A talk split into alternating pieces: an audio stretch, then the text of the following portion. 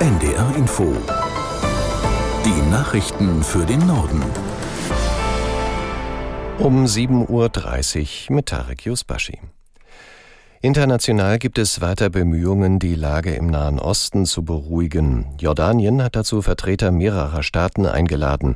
Erwartet wird unter anderem US-Außenminister Blinken. Aus der Nachrichtenredaktion Pascal Küpper. In Jordanien soll es um die Forderung arabischer Länder nach einer sofortigen Feuerpause im Gazastreifen gehen und um die Lieferung humanitärer Hilfen, auf die die Zivilbevölkerung dringend angewiesen ist. So hat es das jordanische Außenministerium angekündigt. Demnach werden neben dem amerikanischen Minister auch die Außenminister Saudi-Arabiens, Katars, der Vereinigten Arabischen Emirate und Ägyptens dabei sein und auch Vertreter der Palästinenser. Allerdings wollen die USA, genau wie Israel, keine generelle Waffenruhe. Sie sagen, dass sich dadurch die Hamas im Gazastreifen neu organisieren könne. Die israelische Armee setzt ihre Vorstöße gegen die Terrororganisation Hamas im Gazastreifen fort. Sie wirft den palästinensischen Kämpfern vor, immer wieder zivile Einrichtungen als Schutzschilde zu missbrauchen. Aus Tel Aviv Clemens Fehrenkotte. Ein Angriff auf einen Krankenwagen in der Nähe des größten Hospitals in Gaza-Stadt habe Hamas-Bewaffneten gegolten. Diese hätten die Ambulanz in unmittelbarer Nähe ihrer Stellungen auf dem Schlachtfeld benutzt, wie es in einer Erklärung der israelischen Streitkräfte hieß. Bei dem Angriff gestern Abend seien 13 Menschen getötet und mindestens 26 verletzt worden, meldete das palästinensische Gesundheitsministerium in Gaza. Die Weltgesundheitsorganisation WHO zeigte sich nach Worten ihres Generaldirektors Zitat entsetzt, dass Krankenwagen in der Nähe des Schifferkrankenhauses angegriffen worden seien. Vor dem Hintergrund des Gaza-Krieges stellen Vertreter von Grünen und FDP die staatliche Zusammenarbeit mit dem Islamverband DITIB in Frage. Die innenpolitische Sprecherin der Grünen, Kador, warf DITIB vor, sich bislang nicht eindeutig zum Terrorangriff der Hamas auf Israel positioniert zu haben.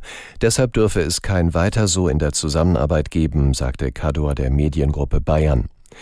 Entsprechend äußerte sich die FDP-Abgeordnete Bubendorfer Licht, wer Terror nicht klar benenne, könne kein Ansprechpartner für den Islamunterricht an deutschen Schulen sein. Außenministerin Baerbock versucht weiter im Konflikt zwischen Armenien und Aserbaidschan um die Region Bergkarabach zu vermitteln. In Armenien informierte sie sich heute früh über die Arbeit einer EU-Mission, die die Sicherheitslage entlang der Grenze überwachen soll. Aus Erivan Markus Sambale. Mit einem Durchbruch, einem schnellen Friedensschluss rechnet auch die Außenministerin selbst nicht. Es geht um kleine Schritte, damit sich die verfeindeten Staaten Armenien und Aserbaidschan langsam annähern. Baerbock betont immer wieder, dass die Europäische Union als Vermittler bereitsteht, auch in der Hoffnung, dass andere einflussreiche Staaten der Region wie Russland, die Türkei und der Iran so im Zaum gehalten werden. Von Armenien fliegt die deutsche Außenministerin weiter nach Aserbaidschan. In den Gesprächen dort dürfte es nicht nur um den Bergkarabach-Konflikt gehen. Aserbaidschan ist wichtiger Lieferant für Öl und Gas in die EU. Die autoritäre Führung dort steht aber seit Jahren wegen Menschenrechtsverletzungen in der Kritik. Gesundheitspolitiker und Hausärzte kritisieren, dass sich trotz der aktuellen Erkrankungswelle zu wenig Menschen gegen Covid-19 impfen lassen. Der gesundheitspolitische Sprecher der FDP, Ullmann, sagte dem Redaktionsnetzwerk Deutschland, eine durch das Coronavirus ausgelöste Erkrankung sei nach wie vor keine Lappalie. Man dürfe das Infektionsgeschehen nicht einfach ignorieren. Sein Kollege von den Grünen Damen betonte, es nutzten bislang noch zu wenig Menschen die Möglichkeit der Corona-Auffrischungsimpfung mit den aktualisierten Impfstoffen. Die Empfehlung für weitere Auffrischungsspritzen richtet sich unter anderem an alle Menschen ab 60 Jahren. Die Vorsitzende des Hausärzteverbands Bulinger Göpfert kritisierte, auch bei dieser Gruppe sei noch Luft nach oben.